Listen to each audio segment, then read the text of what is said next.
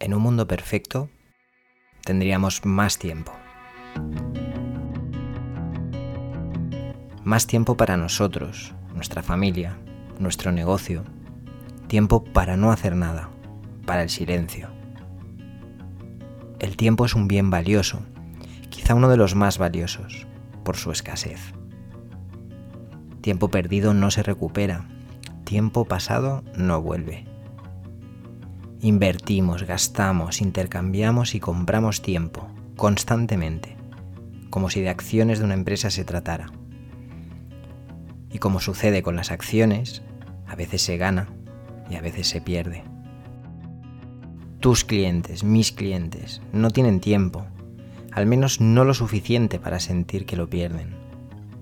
Cuando entran en tu web, el tiempo lo es todo.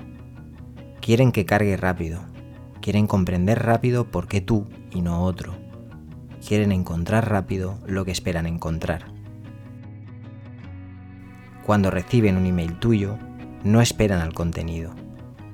Leen el asunto porque en una sola línea saben si vale la pena o no invertir tiempo en leerte. Cuando buscan en Google, quieren respuestas y las quieren ya.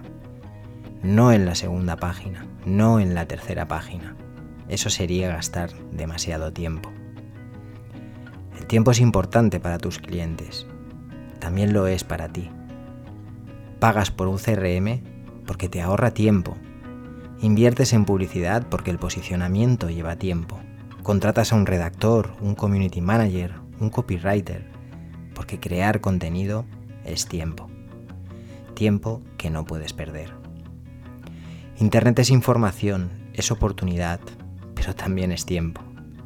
Por eso, si decides apostar por el marketing digital, recuerda, protege tu tiempo, pero sobre todo, protege el tiempo de los demás. Hasta el próximo episodio.